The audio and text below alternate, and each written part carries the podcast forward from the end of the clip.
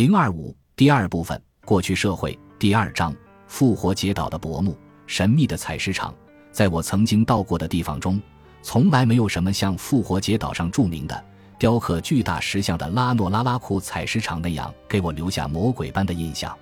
首先，这座岛屿位于世界上最偏远的人类栖息地一隅，往东二三百英里是距离该岛最近的智利海岸。往西一三百英里是波利尼西亚的皮特凯恩岛。二零零二年，我从智利乘坐喷气式飞机前往复活节岛，航程超过五个小时。地平线前面是无边无际的太平洋，往下看去，烟波浩渺，无边无际。就在太阳快要落下来的时候，朦胧的暮色中，前方终于依稀可辨一个低微的点，那就是复活节岛。我曾担心能否在夜色降临之前找到这座岛屿，万一飞快了，错过复活节岛，我们乘坐的飞机是否有足够的燃料返回智利？在几个世纪以前，巨大快速的欧洲船舰尚未被发明，这是一座几乎不可能被人类发现并且居住下来的岛屿。拉诺拉拉库是一座直径约为六百码的环形火山口，我沿着一条陡然上升的小径。从火山下方的低地平原走到火山口，又顺着陡径下到火山口底部的沼泽湖，其附近现已无人居住。三百九十七座石像四下散落在火山口内外，这些石像清一色都是长耳朵无腿的男性人类躯干，大部分有十五到二十英尺高，最高的石像可达七十英尺，重约十至二百七十吨。遗留下来的运输通道尚可辨认。从火山口较低边缘处穿街而出，三条二十五英尺宽的通道分别向南、北、西散发开去，直抵复活节岛海岸。其中最长可达九英里。九十七座石像散落在路上，似乎是在采石场出来的运输途中被遗弃了。沿海岸大约有三百多处石头平台，偶尔也有几个在内陆。大约有三分之一的平台以前曾用于摆放三百九十三座石像或类似的东西。几十年前，这些石像并不是全部都竖立着的，而是被推倒在地，故意被毁坏，弄断头部。从火山口放眼望去，我能看到最近最大的石头平台上面有十五座被摧毁的石像。考古学家克劳迪奥·克里斯提奥向我描述了，在一九九四年如何用能吊起五十五吨重物的起重机将这些石像重新竖起来。对克劳迪奥来说，即便使用了现代机械，这项工程仍然极具挑战性，因为阿胡汤加瑞奇机上最大的石像重达八十八吨，而生活在复活节岛上的史前波利尼西亚人不但没有起重机、轮子、机器、金属工具，也没有驼处。除了人力以外，没有其他任何可用于运输和支升起石像的工具。采石场上的石像分别处于不同的完工阶段，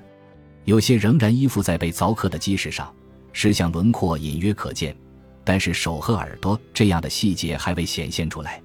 有些完工的成品已从基石上分离开，躺在相隔不远的火山斜坡上，有的则立在火山口里。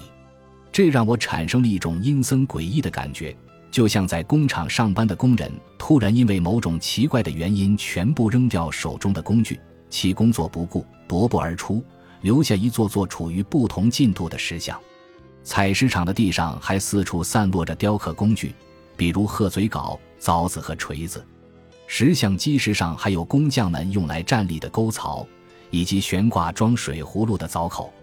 火山口上一些石像的外表有被故意破坏或者损毁的迹象，似乎是相互仇视的工匠在故意破坏对方的作品。在一座石像下面还发现了一根人类手指骨，这可能是石像搬运工粗心大意的结果。那么，到底是谁雕凿了这些石像呢？为什么费九牛二虎之力来凿刻它们？工匠们又是如何搬运、树立起这些巨大的石块？为什么最后又把他们推倒在地？荷兰人雅各布·罗泽维恩发现了复活节岛，而早在这位欧洲探险家到来之前，岛上这些神秘的事物就已存在。当时，罗泽维恩跟随三艘船舰组成的欧洲船队，从智利横穿太平洋，在海上漂流了十七天，最后于复活节日发现了这座岛屿，该岛因此被命名为复活节岛，并一直沿用下来。罗泽维恩上岸后自存，那些波利尼西亚人将如何欢迎他这位远渡重洋的欧洲人？我们现在知道，从最近的位于西边的波利尼西亚岛屿到达复活节岛，至少需要好几天时间。所以，当罗泽维恩和其后的欧洲到访者们发现岛上居民唯一的渡水工具是几只漏水的小木筏时，大感惊讶。这些木筏长不及十英尺，最多也只够放下一到两个人。罗泽维恩记载道：“他们的船非常简陋脆弱，岛民巧妙地将当地植物搓成细绳，然后把小型木块和青木材连起来做成木筏，但他们不知道如何填嵌缝隙。”也不知道什么可以用来做填嵌的材料，因此这些木筏很容易漏水。一遇上漏水，他们就不得不用一半的时间来舀去进入船腹的水。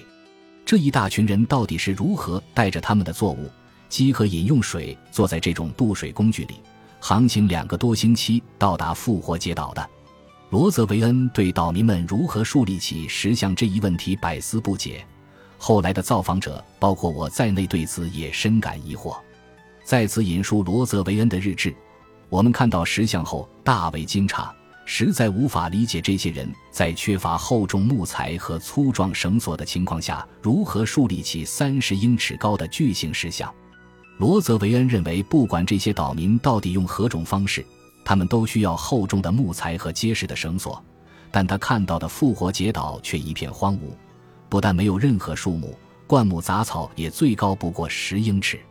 从船上远眺，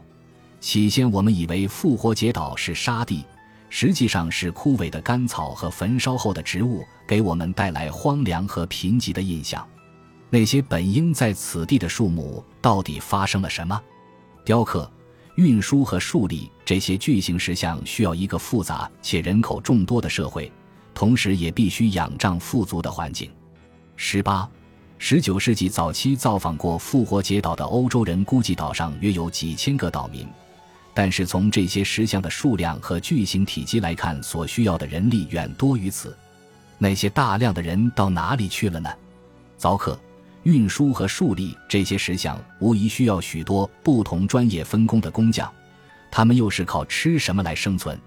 罗泽维恩看到复活节岛上没有比昆虫更大的本土动物。除鸡以外，也没有其他家畜。复活节岛上分散的自然资源需要一个复杂的社会来进行分配。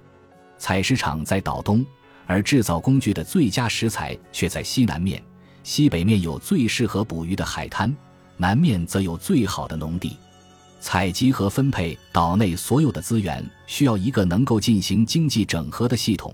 在这个贫瘠的荒芜之地，这一切是如何达到的？岛上到底发生了什么事情？所有这些谜团困扰了世人将近三个世纪。许多欧洲人难以相信岛上的波利尼西亚野蛮人能够凿刻出这些石像与美丽的石头平台。挪威探险家托尔海耶达尔不愿意将这种才能归结为从亚洲扩展出来的波利尼西亚人穿越西太平洋后的成就，而认为是南美印第安人跨过东太平洋。给复活节岛带来了先进的旧大陆文明。海耶达尔著名的康奇基号和其他木筏航行意在证明这种史前越洋接触的可能性，也为古埃及金字塔与南美印加帝国的巨大石雕互有关联提供了依据。我对复活节岛的兴趣源于四十年前读到的海耶达尔康奇基号的故事，以及他对复活节岛历史的浪漫解释。此外，埃里奇·冯·丹尼肯。这位相信外星人曾造访地球的瑞士作家提出，复活节岛上的石像是拥有超现代工具、超智慧的外星人所为。他们曾被困在复活节岛，最后得到解救。关于这些神秘的事物，目前的舆论认为被扔在拉诺拉拉库的石号和其他工具与石像有关系，而非假想的太空工具。另外，来到复活节岛的是波利尼西亚人，而非印加人或埃及人。它的历史与康契基号木筏探险和外星人假说同样传奇精彩，而且与当今世界发生的事件更密切相关。复活节岛的历史也非常适合做本书这一系列过去社会部分的引子，因为它向我们展现了一个与世隔绝的孤岛爆发生态灾难时的情况。